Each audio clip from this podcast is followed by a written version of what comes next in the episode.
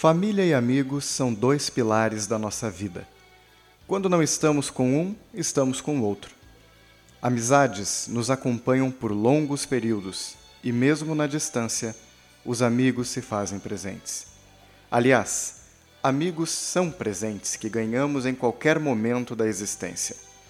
Basta deixarmos que façam parte das nossas relações e compartilhem conosco a vida.